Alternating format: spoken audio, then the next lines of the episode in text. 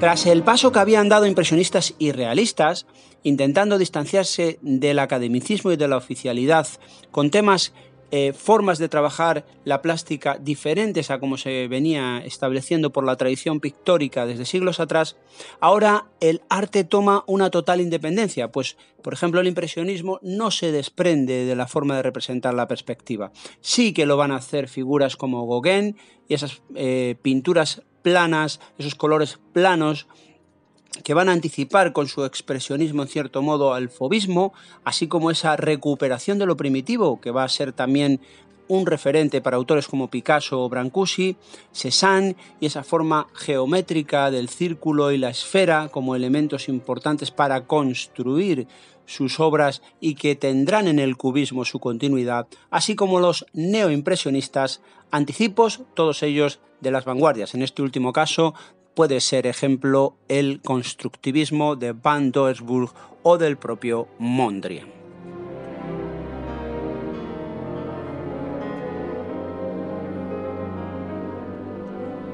De forma inversa, como se ha mencionado, cada una de las figuras que supusieron una ruptura con el academicismo imperante, habría que hacer referencia o comenzar por el neoimpresionismo y las figuras de Seurat y Signat. Estos van a crear partiendo de modelos impresionistas, una nueva opción pictórica basada en principios teóricos estrictos que van a contrastar con el carácter más espontáneo del impresionismo. La vibración de los impresionistas aquí se ha convertido en una disposición de pinceladas congeladas que dan lugar a un nuevo orden y una estructura. Son principios que se registran tanto en las obras de ambos pintores como en los escritos de Signac. Aunque Ambos tienen una trayectoria similar. El punto de arranque de Seurat es más cercano al academicismo de Ingres a través de la figura de Le Mans, a quien conoce en la Escuela de Bellas Artes, y de su visión de reproducciones de los frescos de Piero de la Francesca, de los frescos de, de mientras que Signac parte de presupuestos impresionistas más próximos a Monet. La dispersión del grupo impresionista va a favorecer la aparición de otras interpretaciones en las que la espontaneidad cede ante el mayor valor de la racionalidad y de una metodología previa claramente definida. En una búsqueda por un sistema pictórico científico que, en el caso de Seurat, tuvo en la teoría de los colores de Chevrel un soporte importante. Estos axiomas ya se perciben en Inebañed a Asnier. Por su parte, en una tarde de domingo en la Gran Yat se desarrolla una perspectiva vista desde distintos puntos, de manera que facilitaba la acumulación de vivencias reducidas a una dimensión atemporal, esto es, una realidad congelada. Los modelos, eh, las modelos, perdón, la parada del circo, el muelle de Honfleur y la dársena de Honfleur reafirman su convicción en los valores plásticos de la geometría, el orden y la construcción que conjugan con la división de puntos, obras en las que muestra, al igual que lo hace Cézanne, su afán por recuperar el orden y el rigor de la forma.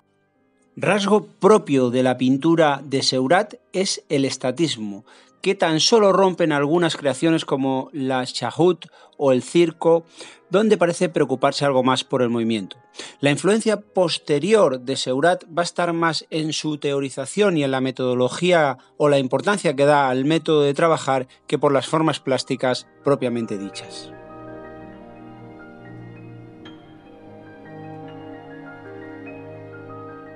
Una personalidad pictórica totalmente independiente es la de Vincent van Gogh, quien a pesar de su relación con los impresionistas, del influjo que este grupo tuvo sobre él, caminará por derroteros independientes en los que el color y la materia exagerados reflejan su estado de ánimo, que va a volcar en sus creaciones. Va a abrir una actitud que van a retomar luego vanguardias como el dadaísmo, esto es, trabajar no solo al margen del arte oficial, sino de la propia clientela. Se inicia en una tienda de bellas artes en La Haya, desde donde se desplaza a Londres y posteriormente a París, lugar en el que va a entrar en contacto con la efervescencia artística. Tras un periodo de religiosidad y su paso por el mundo de la minería, decide dedicarse a la pintura en 1879, momento en el que se palpan influjos de Hals o de Rembrandt en sus creaciones de temática social. Las botas o los comedores de patatas reflejan esta religiosidad interna y su vocación pictórica. En 1886 vuelve a París, donde descubre el mundo claro y vital de los impresionistas, la estampa japonesa y realiza pinturas con un colorido más transparente. En 1888 se asienta en Arles, abandonando parte de esta influencia impresionista y acentuando la presencia de la curva, la intensidad del color y la densidad de la masa pictórica en obras como campo de trigo y cipreses. Proyecta en la naturaleza su estado de ánimo interior, en paisajes palpitantes, en autorretratos, en retratos de amigos, en los girasoles, en el cuadro El café de noche o en el premonitorio de su muerte Trigal con cuervos, obras estas en la que libera el color de su dependencia con la naturaleza, al emplearlo en función de la expresión y no de la representación. Este va a ser un paso decisivo en la liberación del color como protagonista de la pintura. No menos rompedora es la figura de Gauguin en su búsqueda del primitivismo,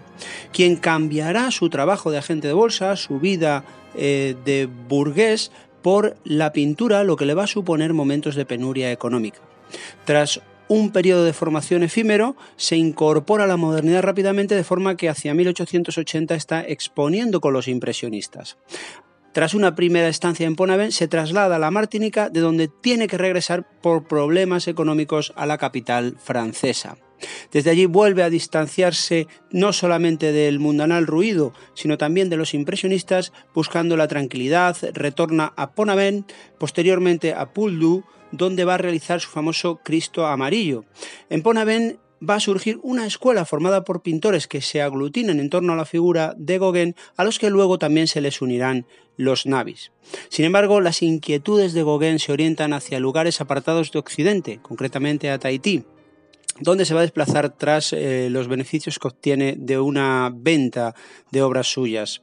en una búsqueda de un primitivismo que le permita crear un arte al margen de la tradición occidental en el que los colores puros formen espacios cromáticos planos, una expresión plástica primitiva que se contrapone incluso a la modernidad impresionista, una vuelta a los orígenes en la que no está incluida la mera mímesis de la naturaleza, lo que él mismo denomina caer en el error del realismo. En su estancia tahitiana, impregnada de cierto halo de leyenda, como sucede con la figura de Van Gogh, se crearán obras como Bainé o Taí, de dónde vamos, de perdón, de dónde venimos, a dónde vamos, o Jinetes en la playa, con la que enlaza ya con autores vanguardistas como Picasso en su etapa rosa. Con sus creaciones, Gauguin dará a luz una nueva forma de pintar que trata de volver a la inocencia de lo primitivo, mediante un empleo diferente del color, de la composición y del espacio. La última figura rompedora que presenta este tema 9 es la de Paul Cézanne, quien va a tener una relevancia importante tanto en esa autonomía que va ganando la obra pictórica como en el nacimiento de vanguardias como el cubismo. Siguiendo las indicaciones de Zola, se desplaza a París, donde entra en contacto con los impresionistas, si bien él siente una especial predilección por Courbet y Delacroix. Su pintura, distinta a la del movimiento impresionista, se basa en empleo de empaste grueso y pinceladas grandes que reflejan un interés por los clásicos. Aunque esta forma de trabajar va a variar por la influencia de Pissarro y Guillaume, desde 1874, momento en el que había tomado ya un segundo contacto con eh, los impresionistas, comienza progresivamente a simplificar las formas a la par que los colores planos van sustituyendo a la pincelada. Es un momento en el que se retira a Aix-en-Provence, un periodo bastante fructífero en el que van a surgir diferentes versiones de los jugadores de cartas, bañistas o el característico paisaje de la montaña de Saint-Victoire. Su arte es muy distinto del de Van Gogh o Gauguin, pues pretende crear un nuevo clasicismo en el que la forma adquiere valor, combinada siempre de forma armónica y ordenada,